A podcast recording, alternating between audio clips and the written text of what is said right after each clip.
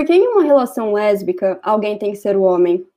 Quantas vezes você já chamou o juiz de uma partida de bicha ou de viado quando ele simplesmente não atendeu às suas expectativas? Por que você acha que eu falar que eu gosto de mina é desculpa para não querer te beijar? Só tá tudo bem eu ser gay se eu não for afeminado? Uma mulher lésbica tem que ter aparência masculina? Não gostar de afeminado é só uma questão de gosto mesmo?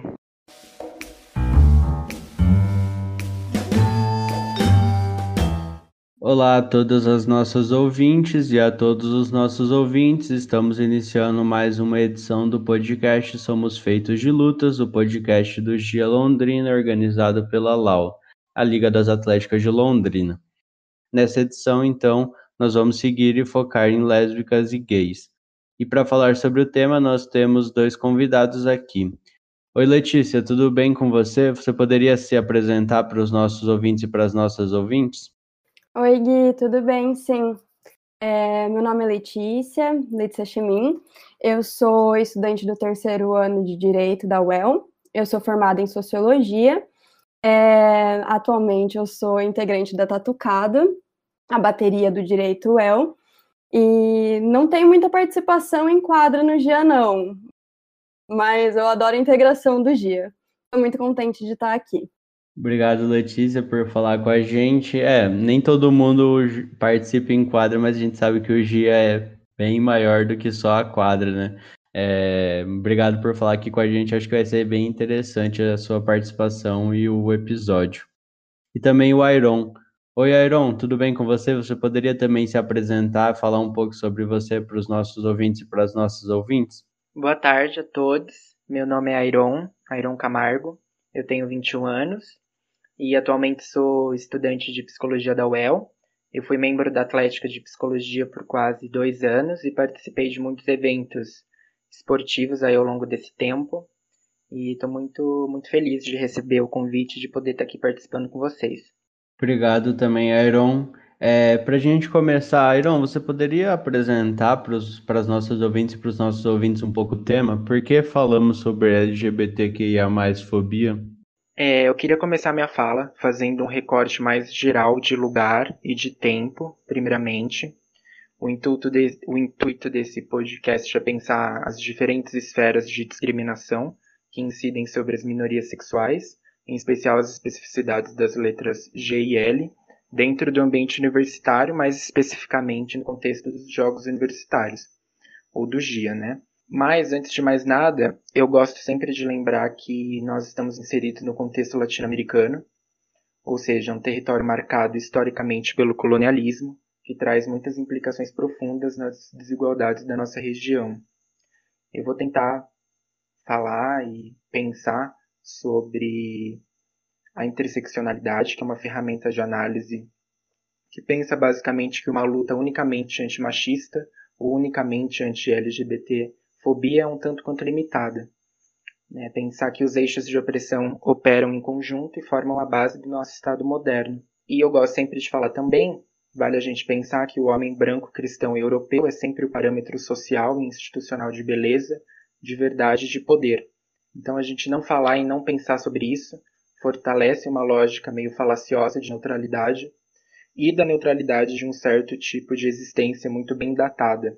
Eu gostaria de começar propondo algumas perguntas do tipo: quem é beneficiado pelo discurso da neutralidade na nossa sociedade e quem é o sujeito que tem direitos dentro do nosso Estado?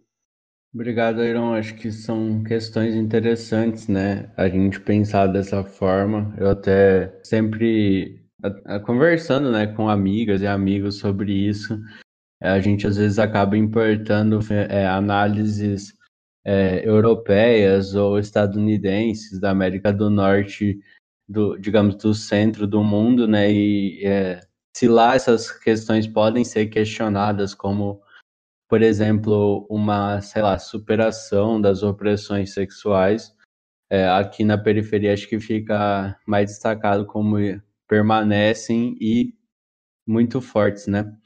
É, Letícia, você quer falar um pouco sobre de onde você vê essa questão? É, de, é, como que você vê a fala do Iron? Você concorda? O que você acrescentaria a ela? Muito interessante a fala do Iron, muito inspiradora, né?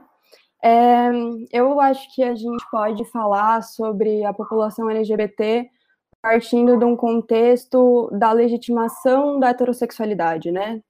Dessa heteronormatividade. Observando ela, então, é, pelo histórico da criminalização, desde então, da, da população LGBT, essa marginalização que por ela sempre foi sofrida, não é mesmo? Então, nós vemos no decorrer da história que a população LGBT, ela foi desde o início criminalizada, patologizada, e ela sempre ocupou esse lugar marginal dentro da sociedade. E isso porque, em decorrência da legitimação do discurso da heteronormatividade, da heterossexualidade, é, não se fazia cabido né, a, a prática é, de outras é, orientações sexuais. Então, eu acredito que a gente possa, então, nesse parâmetro um pouco mais geral, observar o lugar onde a população LGBT, o indivíduo LGBT e a sua orientação sexual, ela é inserida na história é, social do mundo, mas também na história do direito e nas hegemonias, né, que são produzidas a partir dessa normatividade.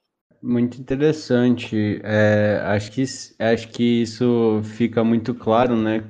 Como uh, todo um, um, padrão de direito, de heteronormatividade é construído a partir, é, digamos, de um ser humano, é, não ideal, né? Mas um, uma abstração, né? Do que seria esse homem branco cristão, como foi falado aqui, né? Hétero, né? Também, né?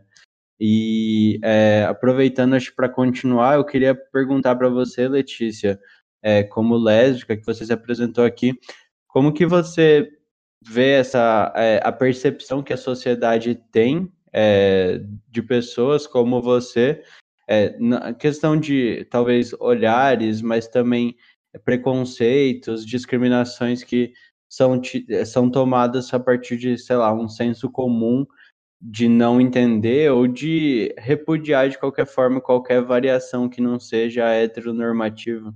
Eu acredito que falar enquanto é, mulher e LGBT, né, então nesse sentido enquanto lésbica, parta do, do, primeiro ponto que é a objetificação e a necessidade de contenção da sexualidade da mulher. É importante que a gente parta então desse, desse ponto para a gente discutir que a sexualidade da mulher ela sempre foi é, explorada enquanto objeto do desejo do homem, né? Então, quando nós chegamos no ponto de falar de uma sexualidade que é outra, para além do homem, e, portanto, que não, é, não diz nada a respeito do desejo do homem, é, isso nos coloca num, num lugar outro de discussão.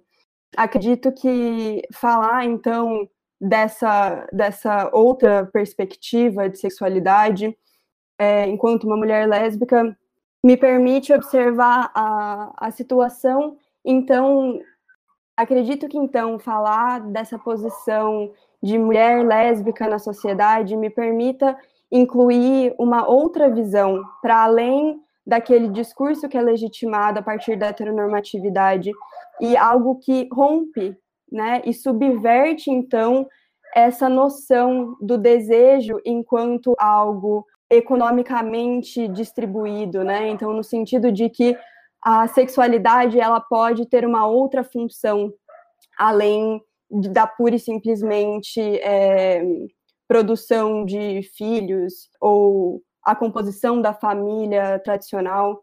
Acho bem interessante isso, né? Acho que não tem como dissociar é, essa discussão sobre sexualidade dessa visão de um único tipo de sexualidade que seja voltada para a procriação, né? E de ter isso como, sei lá, um pecado, uma subversão, né?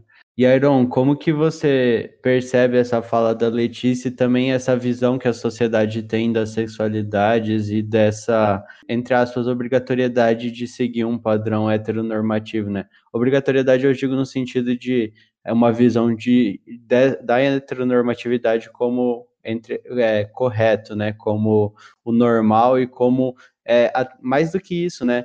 Como um padrão histórico e que, e que estaria sendo subvertido agora, né? Que acho que também é uma outra questão que é muito claro que não é um padrão histórico, né? É só a gente lembrar, por exemplo, é, nos casos gays, por exemplo, que o, os homens em Roma tinham relações entre eles, né? Os amigos. É, qualquer série que retrate Roma antiga vai levar isso muito a sério. Entretanto, é passado para nós como uma relação totalmente heteronormativa e voltada para a procriação, né?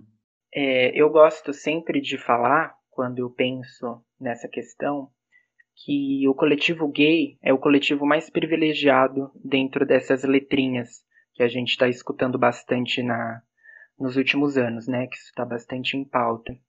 Isso porque eu acredito que antes de sermos gays, nós somos homens, não deixamos de ser. E sendo homens, estamos sujeitos à reprodução patriarcal da violência de gênero. Eu penso que o que está em jogo aqui é o privilégio da gente ser reconhecido pelo Estado como um sujeito de direitos.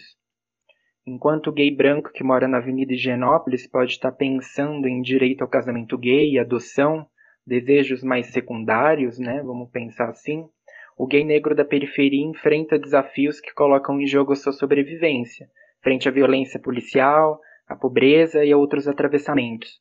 Por isso é tão importante pensar a questão da interseccionalidade para a gente entender que não são coisas separadas. Né? As dimensões de opressão atuam juntas nos corpos e, como gay branco, é importante estar tá atento a essas questões, porque não se trata de um coletivo, não se trata de uma luta que tenha objetivos únicos para todos. Né? É importante entender as especificidades de cada, de cada ser, de cada corpo, fazendo uma análise de conjuntura, fazendo uma análise social, que seja um pouco mais, mais complexa. Acho muito legal, Iron, essa fala. Acho que é um ponto que apareceu em outros episódios aqui do podcast, tipo o episódio principalmente sobre racismo, mas também sobre machismo. E na primeira parte aqui do episódio sobre é, LGBTQIA fobia, né? Como é, a gente não consegue, acho, pensar essas é, opressões totalmente separadas, né?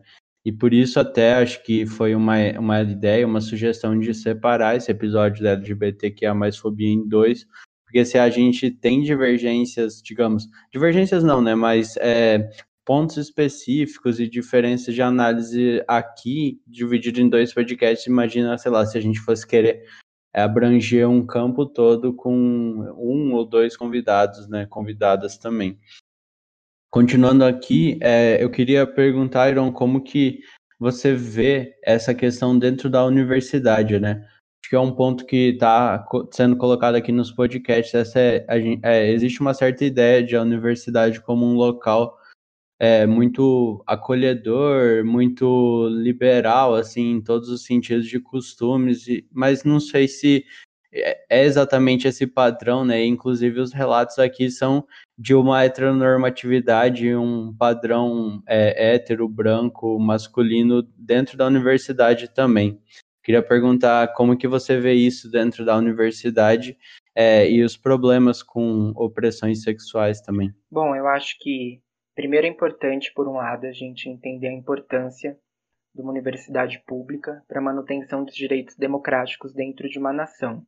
Mas é claro que, pensando mais especificamente no caso da UEL, que é o que eu tenho contato, além de ser importante essa aposta nos espaços públicos como uma aposta verdadeiramente democrática, ao meu ver, o ambiente acadêmico ainda é um ambiente de exclusão, ainda é um ambiente atravessado pela cisgeneridade, ainda é um ambiente atravessado pela violência de gênero. Então, é muito interessante, trazendo um pouco agora da minha experiência pessoal, como um gay relativamente afeminado, dependendo do ponto de vista, entender como como as vivências sexuais são entendidas dentro da universidade.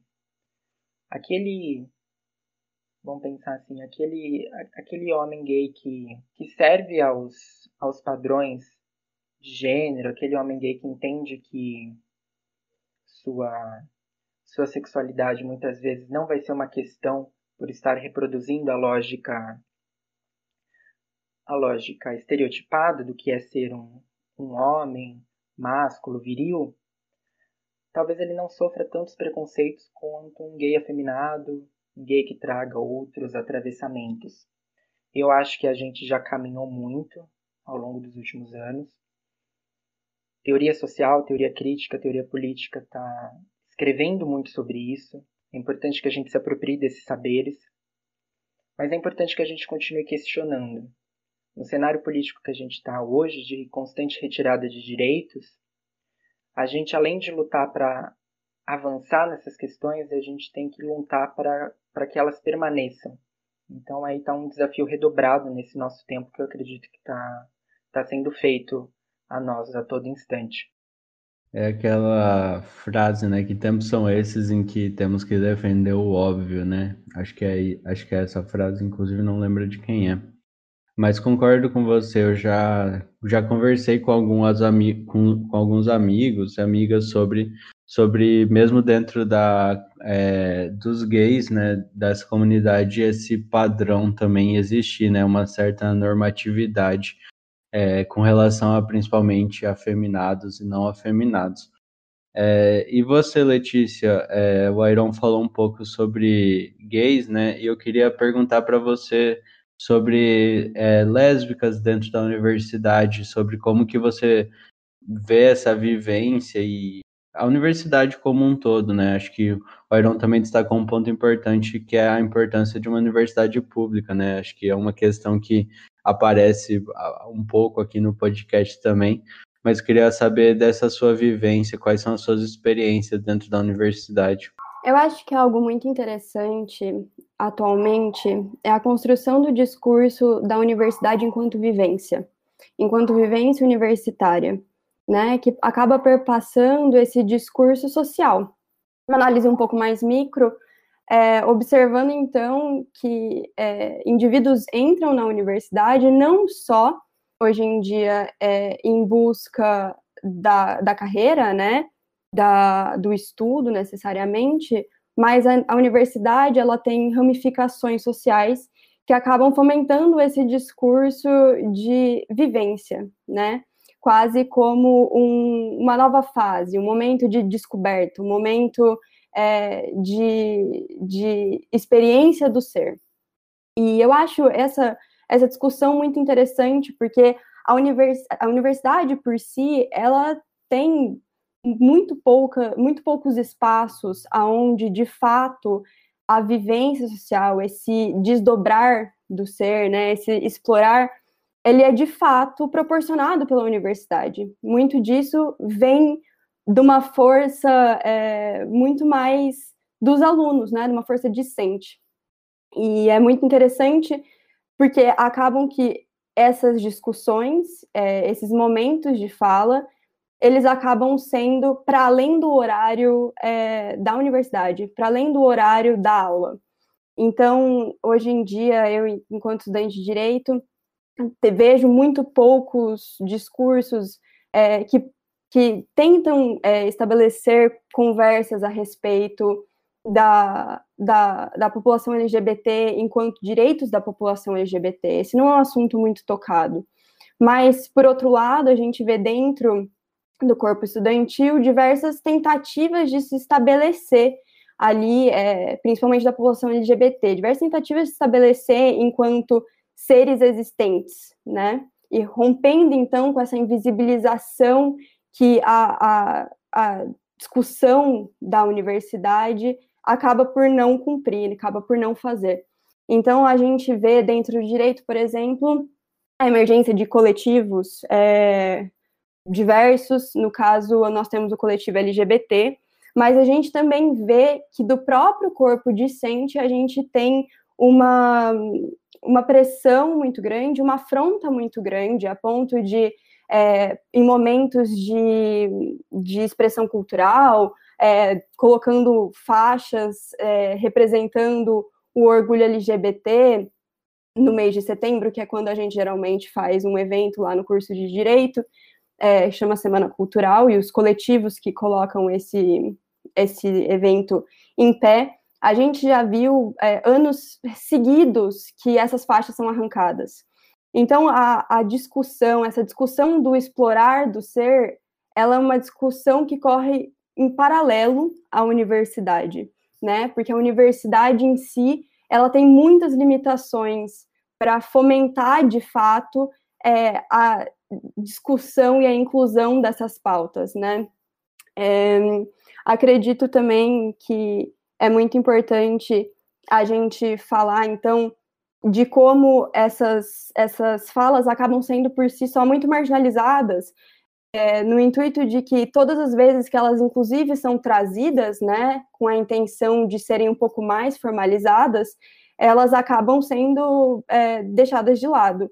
E a universidade, então, ela acaba não conseguindo promover espaços e espaços formalizados no, no, no, que eu quero dizer, no sentido de, por exemplo, nós não temos aulas dentro do direito que tragam a oportunidade de, de estudar o direito LGBT, não é mesmo? Quando a gente está dentro de uma aula de direito de família, a gente tem que ter sorte para não escutar que o nosso, do nosso professor que o casamento LGBT não deveria ter sido legitimado.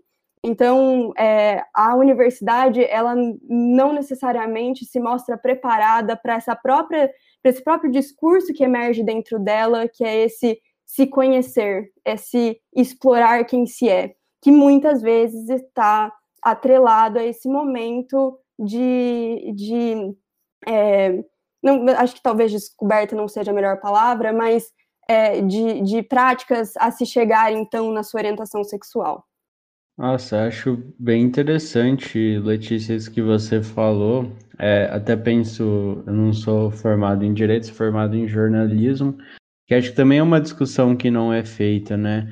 É, acho nas diversas áreas, né? Acho que tem essa, essa universidade que não está não tá preparada para se precisar ter essa discussão, né? E eu digo universidade enquanto instituição, mas também pensando dentro da instituição o corpo docente e os discentes, né? Eu fico pensando, por exemplo, no jornalismo, quem daria alguma aula sobre diversidade ou algo do tipo, né?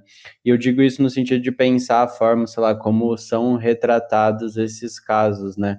É, acho que mais recentemente, como são retratados esses casos na mídia, né? Uma discussão sobre é, como, um como o jornalismo pode reforçar esses padrões de é, de heteronormatividade, né? Acho que como direito também, enquanto profissões que têm suas correlações. Aproveitando, é, Letícia, nesse ponto, você falou sobre os estudantes, né, tenta, os estudantes, as estudantes tentando criar esses espaços, fazer discussões através de coletivos. É, quais espaços acho que você vê, é, além desses coletivos, quais outros locais que são feitas essas discussões e onde você percebe que há avanços e possibilidades de construir algo. Se a universidade, sei lá, os professores, as professoras não vão ser é, essa, entre aspas, vanguarda, acho. Eu acredito que é, dentro da universidade, enquanto espaço, os, os espaços em si, essas outras localidades, elas não são de fato muito existentes, assim. É, eu acredito que mesmo essa, essa discussão, principalmente a respeito é, da população LGBT, ela ainda não ocupou espaços outros do coletivo, como atléticas, baterias e, e etc., é, porque por muito se pauta numa discussão da atlética e da bateria enquanto não política, né? Então, por exemplo, ano passado, no dia a bateria tatucada teve pela primeira vez uma mestra mulher. E essa mestra estava com uma bandeira LGBT no pescoço, não é mesmo? E isso, para a gente, foi algo quase que impositivo das pessoas LGBTs da bateria, falando, vai lá com a bandeira no pescoço, né? Porque além de ser uma mestra mulher, você tá ali para representar uma população que não vai aparecer em outras discussões. E acredito que, então, é, ainda que a gente tenha avançado nessas discussões, então, por vezes trazendo elas para outros momentos dentro das atléticas, dentro das, das baterias, nas baterias que eu tenho um pouco mais de propriedade para falar, é, por vezes a gente questiona hinos, né, que acabam sendo é, LGBTfóbicos é, ou, enfim, opressivos de alguma forma, é, mas ainda assim, ainda assim, eu acredito que não existam muitas possibilidades de, de locais para essas discussões, né? A, a universidade e suas entidades sociais acabam tendo um pouco dessa noção de querer ser apolítico, se é que isso é de fato possível de alguma forma, e portanto as discussões a respeito da população LGBT elas acabam não ocorrendo, pura e simplesmente, né? É, por outro lado, eu acredito que essas discussões corram muito em paralelo é, por fora. Então, acredito que hoje em dia, nos nossos meios sociais, a gente tem tido mais oportunidades, e vou falar tanto da mesa do bar quanto da cervejada, é, de poder trazer essas discussões um pouco mais à tona, né? E um pouco mais para a realidade. Então, voltando nessa noção de experiência universitária. Acho bem interessante é, isso que você falou, Letícia, de pensar como esses espaços também não são é, facilmente abertos, né? Tem uma discussão, uma luta das populações oprimidas de colocar essas questões dentro, né? De, vamos dizer, politizar espaços que apareciam como apolíticos. A gente falou até aqui na apresentação do podcast que há, um, há bastante uh, resistência a participar de atlética, a se aproximar de atlética por causa de um padrão que existe dentro da Atlética, né, tanto de quem está nos cargos dirigentes quanto é, de uma, é, eu diria, uma heteronormatividade do esporte mesmo, né, é, pensando em corpos masculinos, né, que é aquele todo corpo que for musculoso é masculino e tal, e acho que é, xingamentos que tem mesmo, né, preconceitos dentro, e aí tem essa cobrança por politizar isso. Eu acho que bem interessante que você colocou aqui na bateria também é assim. Eu não, não conheço tanto bateria, nunca participei, mas acho interessante. É, e Iron, você, por outro lado, participou da Atlética, né, por quase dois anos, isso que você falou. Como que foi na psicologia e como que é, você vê essa fala da Letícia, mesmas experiências, diferente, pelo que a gente sabe, que eu sei por alto, né? Vou falar como eu, não a gente. É, psicologia leva essa questão um pouco mais, a, não vou dizer a sério, mas é, um, é uma atlética que coloca essa questão mais do que o, a, o, a média das atléticas, acho. Eu acredito que em parte sim, em parte não. É claro que essas discussões sobre sexo, gênero, dissidentes se tornaram mais visíveis graças à luta desses movimentos sociais nas últimas décadas, e agora a gente tem que se haver com isso de alguma forma. Né? E foi importante pensar que se, se existe essa suposta normalidade, é porque houve uma exclusão de um número muito grande de pessoas um poder de decidir sobre o corpo do outro. E a universidade não está muito solta disso, dessa lógica. É claro que dentro da psicologia, eu acredito que isso seja mais pautado. A gente tem um centro acadêmico que está sempre atento a essas questões, a gente tem alguns movimentos um tanto independentes que sempre pautam essas questões. E eu lembro que a minha gestão da Atlético, quando eu entrei, foi muito interessante pensar que a gente tinha um homem gay na diretoria, um homem negro na diretoria, a gente tinha uma mulher presidente. Apesar da gente ainda reforçar, sim, essa é uma autocrítica que eu acho que as atléticas têm que fazer e a de psicologia não está não tá sozinha nisso, né, ela não está separada disso, ela tem que se incluir nessa crítica, de ser um ambiente é, majoritariamente branco e elitista. As festas, o público das festas, o tipo de, de pessoas que estão ali, a, a quem as músicas servem, quem que acha engraçado, quem que acha legal, quem que se sente à vontade de ir e de estar nesses lugares. É claro que eu acredito que dentro da psicologia, como eu falei, essas questões são mais pautadas, a gente procura conversar sobre isso, a gente procura entender, enquanto futuros psicólogos, o quanto do nosso sofrimento vem de uma certa inadequação ao meio social que nos oprime, que doutrina nossos corpos, que diz né, como nós temos que agir no espaço público. Mas, ao mesmo tempo, a psicologia não está solta na UEL, a psicologia não está fora disso. E é importante a gente sempre repensar, sempre se reposicionar, sempre rever as nossas posições, a quem a gente está servindo principalmente. E eu acredito que isso deva ser um exercício que todas as atléticas devam fazer, independente do curso, independente da, da composição da, da diretoria e coisas afins. Airon, você falou aqui nessa fala sobre festas também. Acho que é um, uma questão também é interessante para a gente trazer para o debate. Queria perguntar é, se você frequenta as festas universitárias no geral, só algumas, só de psicologia, não sei.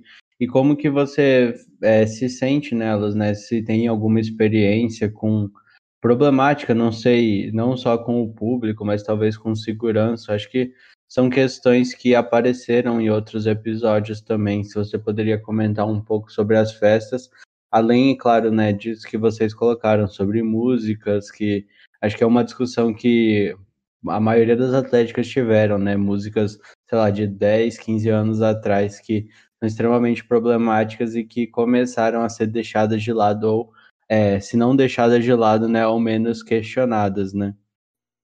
Bom, no início da minha graduação, eu frequentava majoritariamente as festas de psicologia, por estar mais por dentro desse ambiente. E cheguei a conhecer festas de outros cursos, mas Hoje me sinto bem e me sinto, vamos dizer assim, confortável frequentando apenas alguns tipos de festas. Eu gosto muito de churrasco de design, essas festas do pessoal de sociais. Me sinto mais à vontade em expressar quem eu sou. Me sinto mais à vontade em dançar do jeito que eu quero. Me sinto mais à vontade de vestir a roupa que eu quero, usar uma maquiagem se eu quiser. E já não é um sentimento que eu me sinto quando eu vou, por exemplo, numa festa de direito, numa festa de exatas, numa festa de medicina. Eu me sinto mais inibido, eu me sinto mais constrangido, eu me sinto muitas vezes violentado pelos olhares das pessoas. E assim, eu posso assegurar com uma relativa certeza que eu acredito que eu não seja o único que me que me sinto assim. Né? Esse é um movimento que, que acredito que aconteça com outras pessoas. Pensar que as experiências são múltiplas, né, mas nos é oferecida apenas duas opções, o masculino e o feminino. E nessas festas é isso que a gente encontra, o masculino e o feminino. Então é muito, é muito complicado e é muito potente ao mesmo tempo você poder se sentir confortável num lugar, um corpo dissidente se sentir confortável num espaço público. Eu acredito que isso é muito poderoso. É claro que uma cervejada, uma festa, está longe de ser um espaço público, né? Isso reflete os interesses da, de uma elite, de uma cidade, de uma, de uma branquitude que não quer abrir mão das suas, dos seus privilégios narcísicos, mas o quanto é importante que corpos ocupem esses lugares, que corpos os mais diversos possíveis ocupem esses lugares, para fazer frente a essa lógica que a gente está discutindo da heteronormatividade, da cisgeneridade, da colonialidade, que a gente reproduz muitas vezes sem nem se dar conta. Acho interessante, né? É, eu até penso que é, a gente deve estar em constante discussão, né? Eu digo a gente, principalmente, claro, né? Homens brancos, héteros, né? Sobre a nossa criação, os padrões que a gente toma como universais ou como corretos, né? E Bom, você acabou mencionando festas que você não se sente tão bem. Acho que é, bastante dos nossos ouvintes, das nossas ouvintes devem ter experiências ruins, né, com alguma festa aqui, alguma festa acolá, algum tipo de festa específico que não vai. Já ouvi de amigos e amigas é, as mesmas coisas, né, menções inclusive as mesmas festas que você falou, se sente melhor. Queria é, melhor, né, mais tranquilo, mais é, à vontade, Queria perguntar para a Letícia como que é a experiência dela com essas festas universitárias, se ela vai é, tocando na bateria, como que é essa experiência dentro das festas nas quais você está se apresentando, mas também quando você vai só para curtir. A minha fala, ela é muito semelhante à fala do Iron. É, eu sou uma pessoa muito fã, tenho que dizer, acho que do curso de psicologia da UEL, frequento todas as festas que possível, é, exatamente pelos mesmos motivos.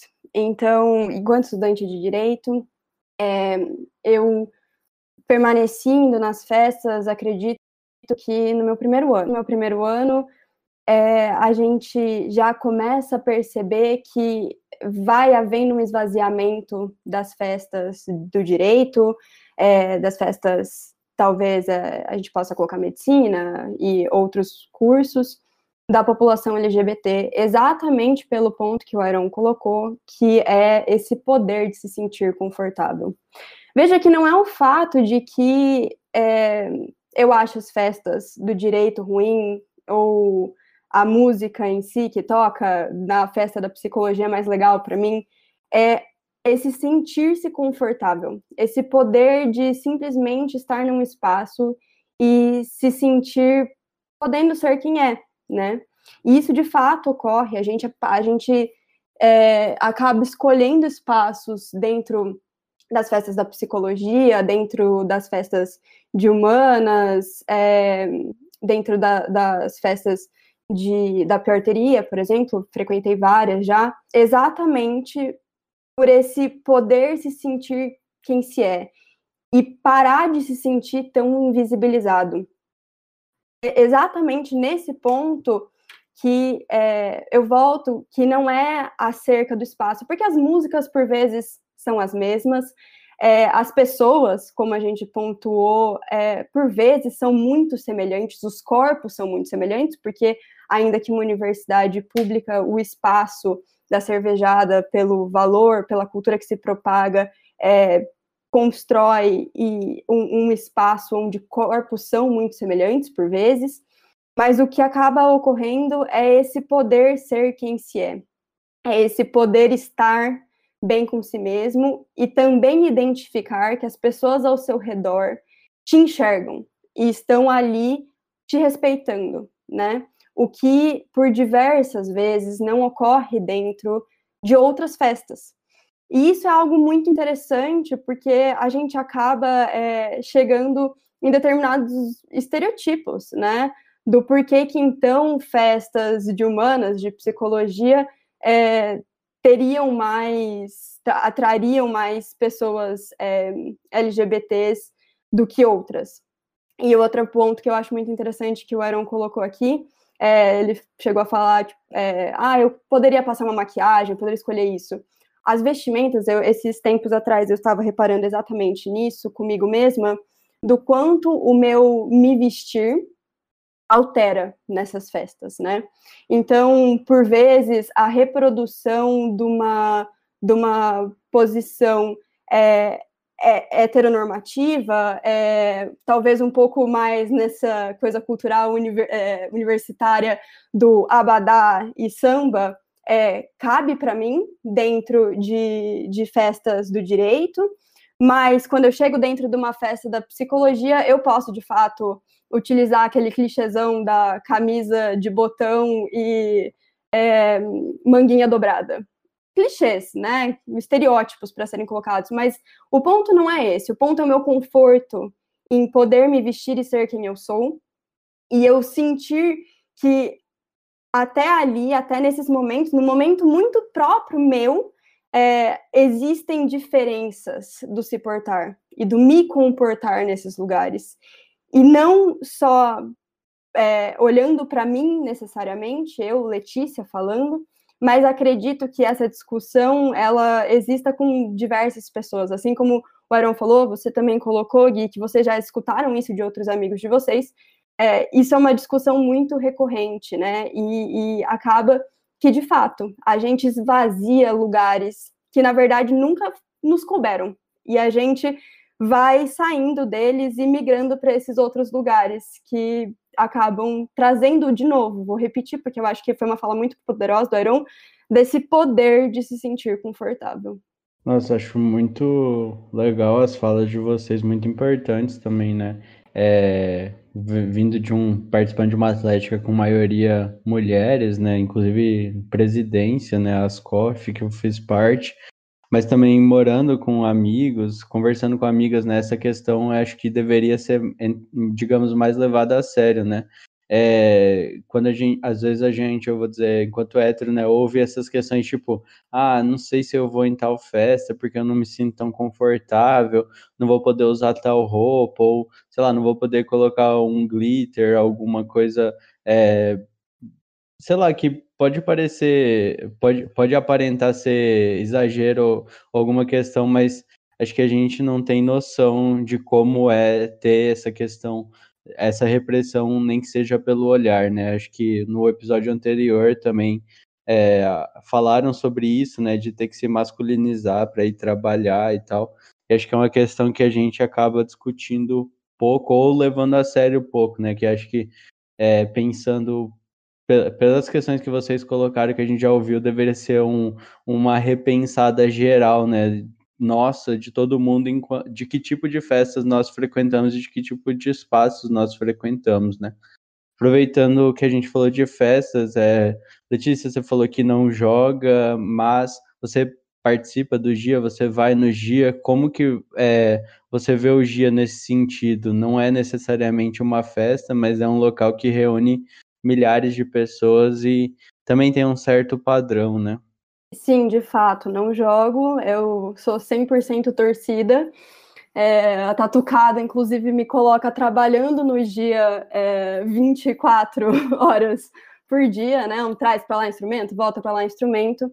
É, mas para além das arquibancadas, é, de fato, o espaço do dia é um, um espaço muito muito propício e que eu particularmente gosto muito, eu frequento muito, estou sempre presente no dia, todos os finais de semana que posso.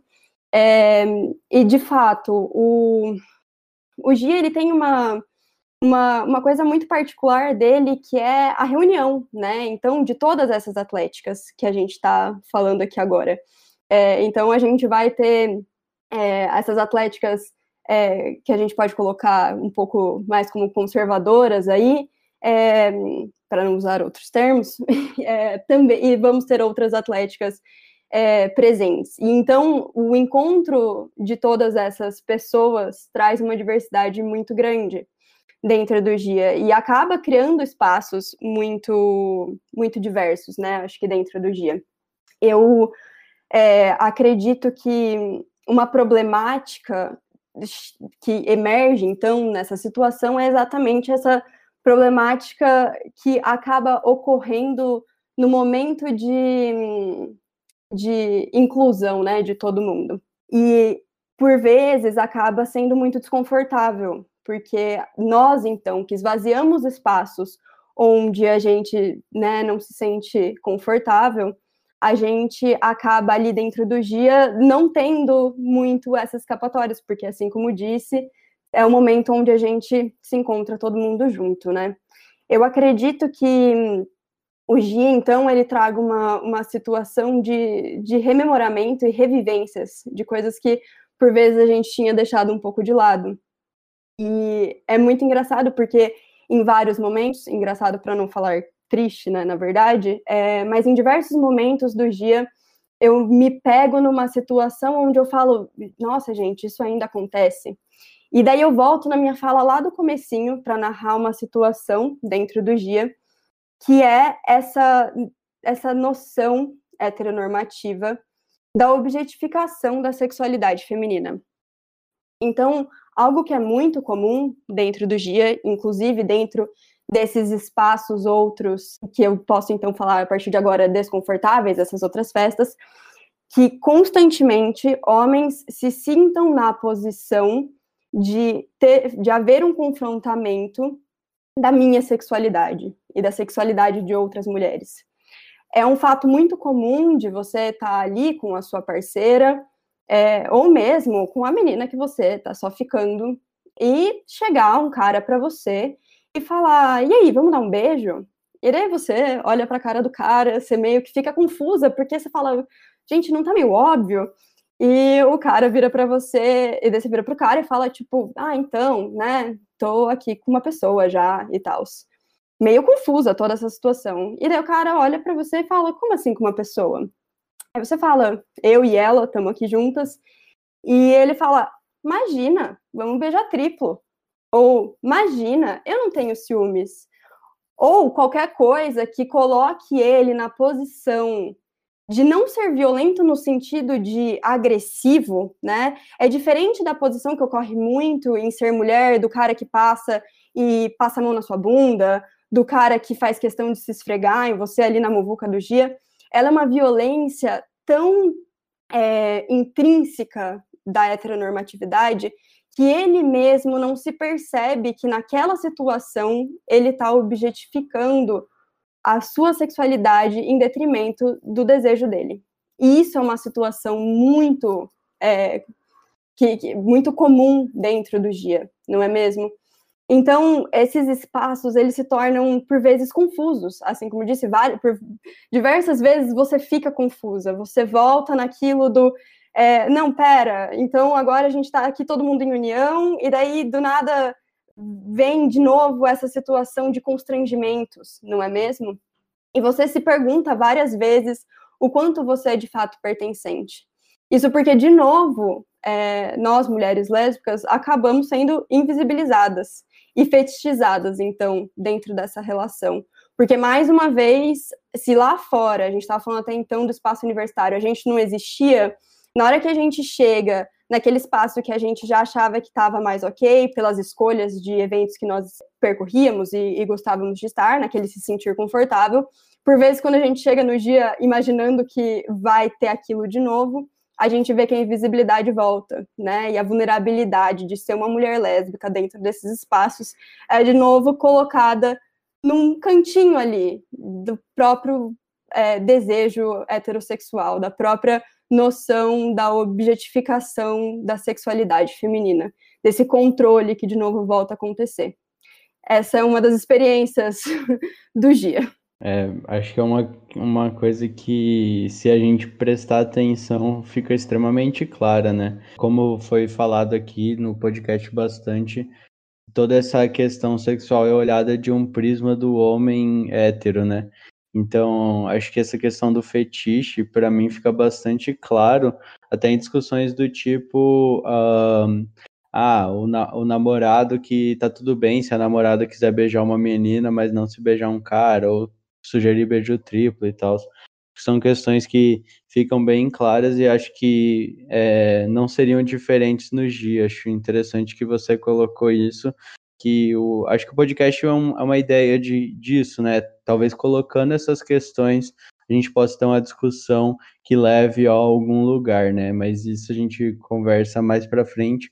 Queria, por enquanto, chamar o Iron aqui para saber da experiência dele no dia, né? Também imagino que você participe, né? Visto principalmente que foi de atlética, mas como que foi sua experiência no dia? Como que é a sua experiência no dia, Iron? E como que é, ela difere ou se aproxima da fala da Letícia? Ela se aproxima bastante. É, antes de dizer exatamente como é a minha experiência, eu queria retomar um pouquinho um conceito está sendo bastante problematizado hoje, dentro das questões de gênero e de sexualidade, que é o conceito de identidade. Eu não vou entrar no mérito se é um conceito válido ou não, ele é problemático, mas ao mesmo tempo ele também pode se demonstrar útil. Mas eu só queria fazer um apontamento bem importante que o homem branco, cis, hétero, essas características, né? Branco, homem, cis, cristão, o que a gente puder colocar nesse pacote aí, também são identidades. Assim como o negro, a mulher, o trans. Só que essas pessoas estão mais coladas no, no discurso hegemônico. E aí dá uma impressão que aparentemente elas não têm identidade. Né? Que só tem identidade o negro, a mulher, o gay.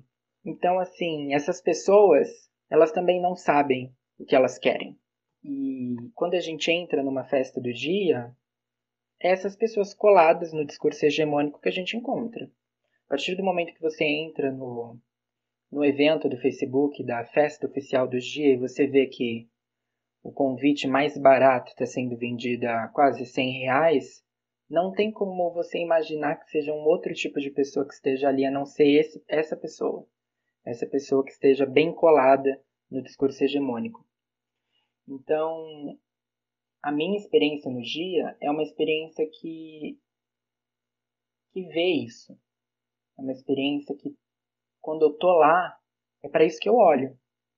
É um momento importante, é um momento interessante de que, né, acho que com certeza, de você reúne pessoas de várias cidades, vem gente de outros estados, você conhece muita gente nova, você tem esse contato que é muito interessante, mas ao mesmo tempo é o contato dentro de uma estrutura limitada, né? Dizer assim que é, é uma coisa subversiva, que é uma coisa não muito.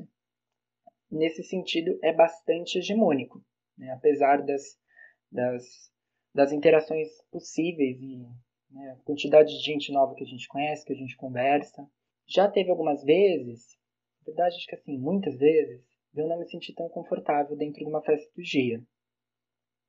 Porque assim, eu entendo que o gay branco rico não afeminado com tanquinho, ele tem espaço na festa do dia. Ele tem espaço na quadra do dia. Se ele não for assim, ele já não tem tanto espaço.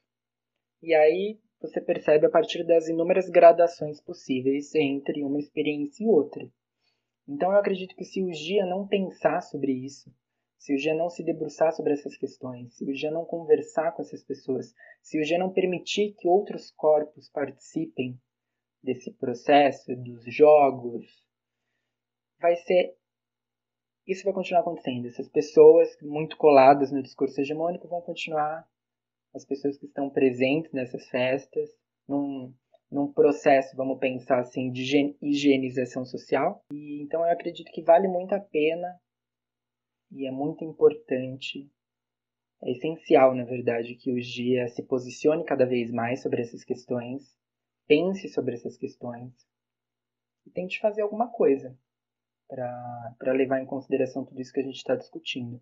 Com certeza, Iron. Acho que uma questão que aparece aqui no podcast, né, é a gente entender os limites e a importância, mas também a importância do podcast, né? Claro que a gente discutindo esse tema, né, vocês aqui participando, falando, colocando questões, não vai, é, digamos, mudar, né? Mas é a expectativa é que isso seja um ponto de partida, né? Começar essa discussão com bastante atraso, né? Mas que ela seja feita e que sejam tomadas medidas efetivas.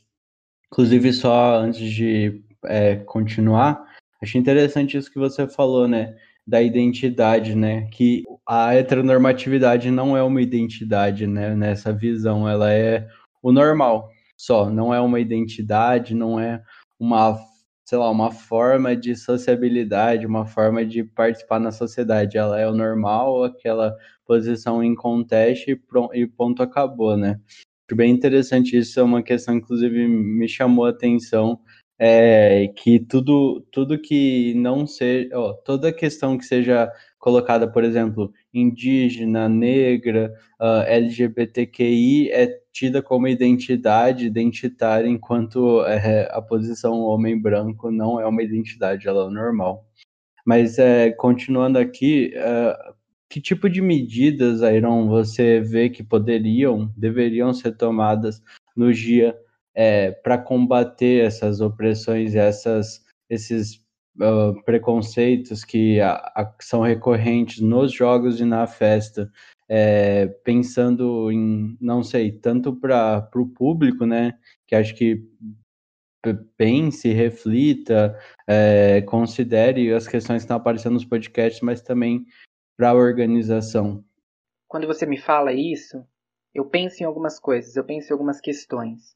Eu penso, por exemplo, assim: quais são os corpos que fazem parte da diretoria do GIA? Quais são as características desses corpos? Que tipo de punição as pessoas recebem? Ou o que acontece com essas pessoas que são violentas dentro dos jogos, que são racistas, que são que ofendem, que oprimem? O que acontece com essas pessoas quando elas fazem isso? Que tipo de punição elas recebem? Elas recebem mesmo uma punição ou não? Eu lembro até ano passado, é, aí me corrija, não sei exatamente os detalhes do caso, que teve denúncias de homofobia explícita dentro dos jogos. Então, assim, o que acontece com essas pessoas? Se essas pessoas se sentem no direito de fazer isso na frente de todo mundo, é porque elas sabem que muito provavelmente nada vai acontecer com elas. Muito provavelmente nada aconteceu antes, né? Então, o que, que a gente está fazendo para prevenir esse tipo de comportamento e o que a gente está fazendo depois que ele acontece? E isso, assim, tem uma, tem uma implicação clara da diretoria que precisa pensar sobre isso, que precisa talvez rever algum, alguns posicionamentos, que precisa se debruçar sobre isso. Eu comentei que cabe, de certo modo, a diretoria pensar sobre essas questões, o que fazer para que esse tipo de comportamento não aconteça, como, como podemos pensar enquanto, não só como diretoria, né, mas como, como uma comunidade de jogos, como uma comunidade que, que gosta dos jogos universitários, que tem interesse por isso, que participa, como, como pensar essas questões antes de acontecer e como pensar isso depois que acontece. Porque muitas pessoas não são punidas, ou são no máximo divertidas, são expulsas. Né? Mas e lá fora? E depois? Isso não poderia acontecer de novo? Então eu acho que é um, é um trabalho em conjunto. Eu não vou eximir aqui a responsabilidade maior, talvez, da diretoria do GIA, das, das atléticas, dos presidentes e das presidentes das atléticas, do pessoal da gestão mas também um trabalho de todos nós, no nosso cotidiano, não só dentro dos jogos universitários, no dia a dia, um trabalho de formiguinha mesmo. É, Letícia, como que você vê essa questão? É, quais também acho que é uma discussão que aparece sempre nessas discussões sobre LGBTQI, né? Os limites também de, digamos, do direito, né? Claro, a gente não está esperando é, que você faça uma análise completa e tal, mas acho que seria interessante é, para a gente saber também que medidas efetivas podem ser tomadas e o que deveria ser feito, né, na, na sua visão. Eu acho que esse assunto é um assunto muito interessante, muito pertinente, porque eu acredito que a partir do momento que as instituições, então, vendo o GIA e a diretoria do GIA, né, enquanto uma instituição, é, a partir do momento que elas se propõem a discutir determinados assuntos, elas fazem aquela ruptura lá atrás que a gente discutiu um pouco sobre essa questão do ser apolítico, né? Do quanto esse discurso ele deve ser tratado. E muitas vezes esse discurso ele chega para a gente meio conflito, de fato, assim como a Iron estava trazendo agora para a gente, dentro dessa noção é, da punição a ser imposta mediante um ato, né? Um ato que hoje em dia a gente já não vê como pertinente dentro daquele espaço. É, então, eu acredito que, que, por um lado, ainda que seja o caminho mais lógico e, e viável, e talvez também o caminho mais justo, a punição, então alguma é, sanção administrativa, talvez simplesmente a não participação dos jogos, como uma noção de punição à liberdade da, daquele indivíduo que acaba por é, agir de uma forma não, não mais vista como positiva ali dentro, é, a gente também tem que começar a ter discussões a respeito, então, de outros tipos de discurso, para além do discurso punitivista, de como assegurar a permanência e também instituir a visibilidade né, das pessoas. Porque acredito que o, a discussão do, dos institutos punitivistas ali dentro sejam para assegurar o conforto e a permanência das pessoas. Mas eu acho que isso não basta. Eu não acho que basta é, o, a expulsão ou a não participação ou a sanção administrativa para aquele que transcorreu na situação de homofobia, de machismo, né? Eu acredito que a, a, simplesmente a expulsão dessa pessoa, ela simplesmente viabiliza que eu possa chegar no dia seguinte, então no domingo de dia, e não necessariamente ter que encontrar aquela pessoa ali. Mas eu não acho que essa é, a, a pura punição sozinha ela seja suficiente, não dentro do dia como não no geral, né? É, então, ainda que o, a porta de entrada para a gente pensar nessas questões do direito de permanência das pessoas, por vezes chegue dentro da punição, porque a gente quer ver que algo vai ser feito, né, com essas pessoas que nos violentaram de alguma forma, eu também acredito que deva ser de grande interesse da diretoria, das atléticas e de todas as instituições que acabam por compor o GIA, trazer ações afirmativas a respeito disso. Buscar, então, trazer discussões a respeito é, das minorias que também existem dentro do GIA, né? Romper com o discurso de neutralidade, parar de olhar, então, para aquele mar de gente presente dentro do GIA como neutro, né? Não como, então, diverso, como ele de fato é. E imagino que essa discussão ela acabe sendo até um pouco mais difícil de se ter, porque a gente tem tanto apreço pelo, pelo remédio que a gente não fica muito preso ali à prevenção. E não só a prevenção enquanto o vou dar uma segurada aqui para que isso não aconteça. A prevenção enquanto a formação de discursos dentro daquele meio, né? Eu acho que em outros podcasts isso foi muito discutido também, a respeito do que, qual é o objetivo do GIA, né? Qual é a imagem que o GIA quer passar? Assim como o Aaron falou agora, é, o, o, interesse do universitário ele ainda é muito grande pelo GIA.